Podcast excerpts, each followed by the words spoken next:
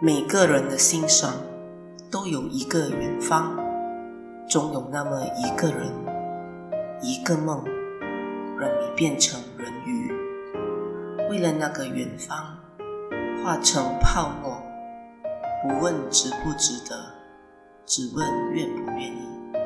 欢迎来到人鱼城堡，我是人鱼城堡的女王炫主播。每个周末晚上。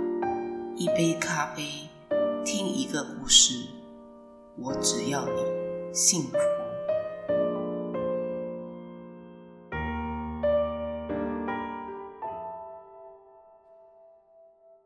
我们知道，性侵事件往往对受害者的一生造成不可磨灭的伤痛。但是，你知道什么是性骚扰吗？在电影中，我们常常看到女性在一些公共场所或者是公共交通上，容易遇上咸猪手。在与朋友相处的时候，很多女生在不知不觉的情况下，变成性骚扰的受害者，却茫然不知。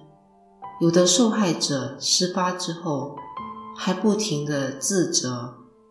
甚至在很长的一段时间之后，才明白自己为什么当时感觉不好。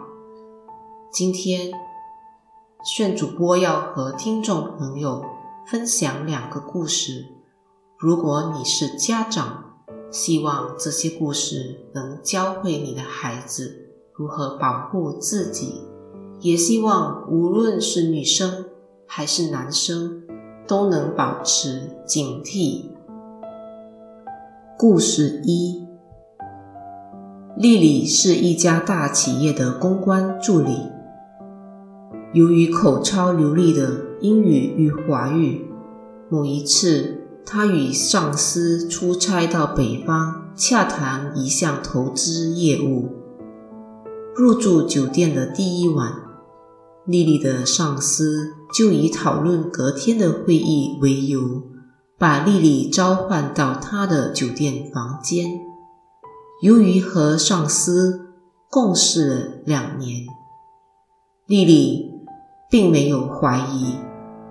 晚饭后，她便手捧着一大堆文件到上司的酒店房间，结果这名上司开好了红酒在房里等她。还叫他放轻松，一起喝酒，完全没有要开会的兴致。丽丽觉得非常的尴尬，只好推说还要准备隔天一早的投资汇报会，借故不能喝酒，便离开了那个房间。隔天汇报会结束之后。上司再度以修改投资报告为由，再把丽丽叫到自己的房间。丽丽抵达房间之后，上司叫她等一下，便进入冲凉房洗澡。不久之后，上司下半身裹着一条毛巾走出来，一边在床边坐下，一边说道。我非常看好你，你非常的有才华，在公司里非常的具有发展前景。然后一只手拍拍他床边的空位，示意丽丽坐下。丽丽马上感觉到上司在要求潜规则，她心中既害怕又气愤，却还不忘礼貌地跟他说。不好意思，我累了，明天再继续讨论吧。说完，他便夺门而出，离开了那个房间。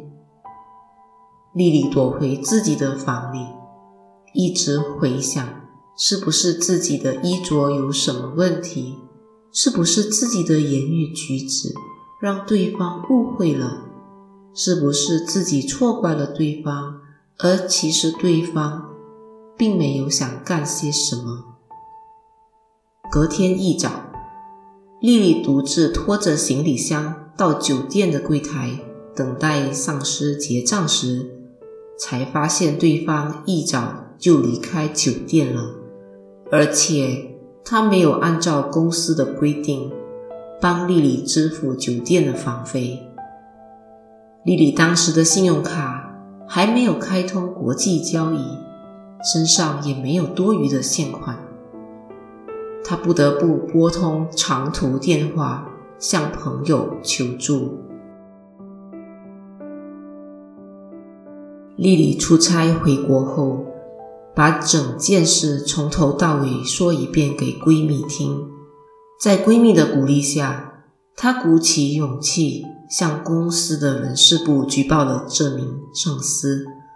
他回想起当时的感受和情绪，他说：“有的人可能会骂我，谁叫你那么傻，到他的房里谈公事。”酒店的大厅不能谈吗？当时太年轻，因为信任上司，对他根本没有戒心，也没有想太多。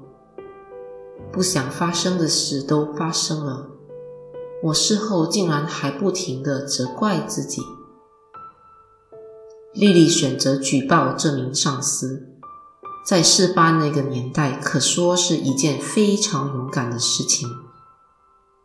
当我的女性上级知道了之后，她打给我的第一句话竟然是：“哎呦，你为什么那样对她？你也知道她有时比较爱玩。”丽丽说，在他们的眼里，我是一个麻烦人物，他们一开始便假定这是我的片面之词。内部调查的程序非常的冗长。在一群的董事成员面前，我感觉自己像一个犯人被审讯。他们还安排我去看心理医生。举报上司过后的日子，丽丽也不好过。她的其他男性同事有意无意的排挤她，譬如选她不同的航班，住不同的酒店。生怕丽丽会让他们难堪。丽丽回想说：“直到现在，只要想起那次的经历，我还是非常的害怕，只能不断的念圣经来稳定自己的情绪。不过，丽丽从不后悔自己的决定。她鼓励更多受害的女性克服自己的恐惧感，把事情说出来。”才能让加害者得到应得的惩罚。故事二：杰西一个人离家到外打工，一个人租房子。他从小喜欢弹钢琴，并希望成为钢琴老师。于是，他决定趁业余的时候准备乐理考试。他通过社交媒体联系了一位评分不错的男性钢琴老师。老师年约四十多岁，与家人住在一起。他拥有超过十年的教琴经验。在电话中一番交谈后，杰西决定每周到钢琴老师的家里上课一次。老师一开始很和善，杰西还向他借了一些参考书。当知道老师也代理电子钢琴后，杰西向他订购了一部。老师不但把杰西订购的电子钢琴再送到他的主屋楼下，还自动请缨送货到门口。大概是发现了她是独居的女生，接下来的那一堂课成了杰西的恶心回忆。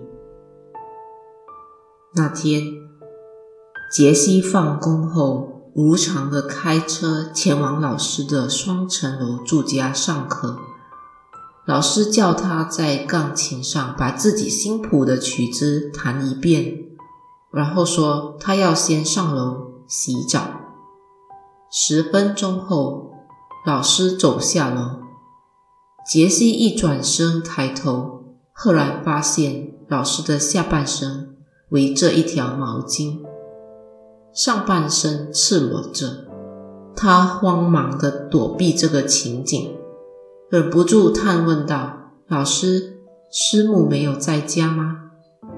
老师说：“孩子还没有满月，她在娘家坐月呢。”哦，老师竟然问他：“你平时一个人住，没有男朋友，不会寂寞吗？有没有需要啊？”杰西顿时愣着，他沉默不语。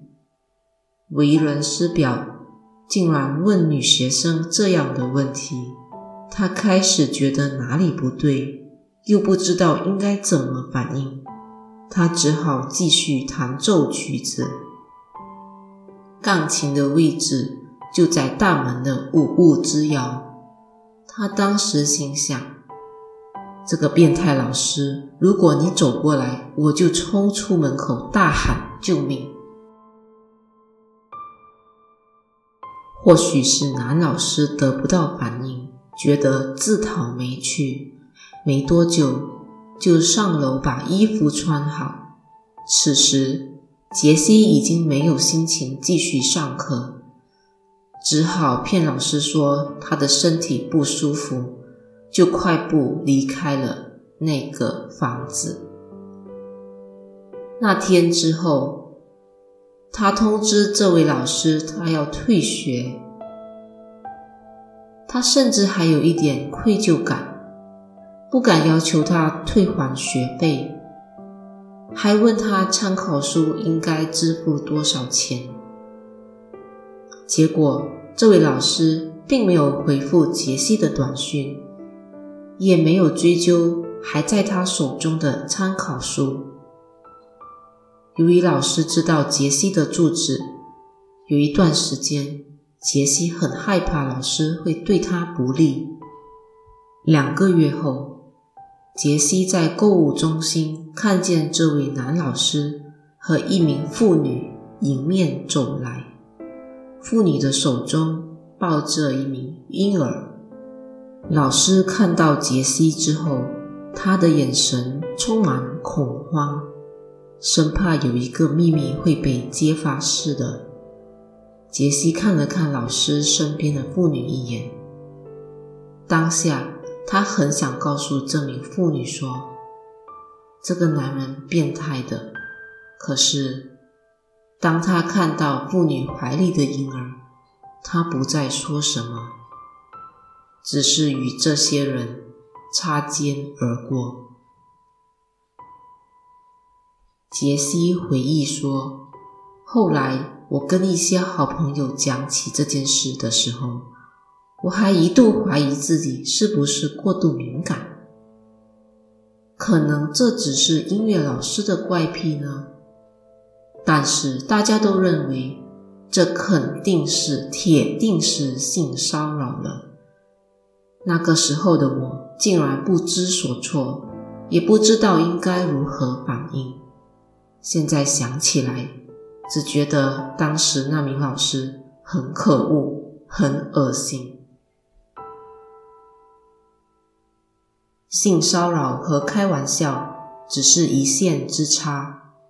虽然一些国家的法律对于性骚扰的语言和行为有非常明确的定义，很多人在事发的时候都是默默的忍受，以为时间可以冲淡一切。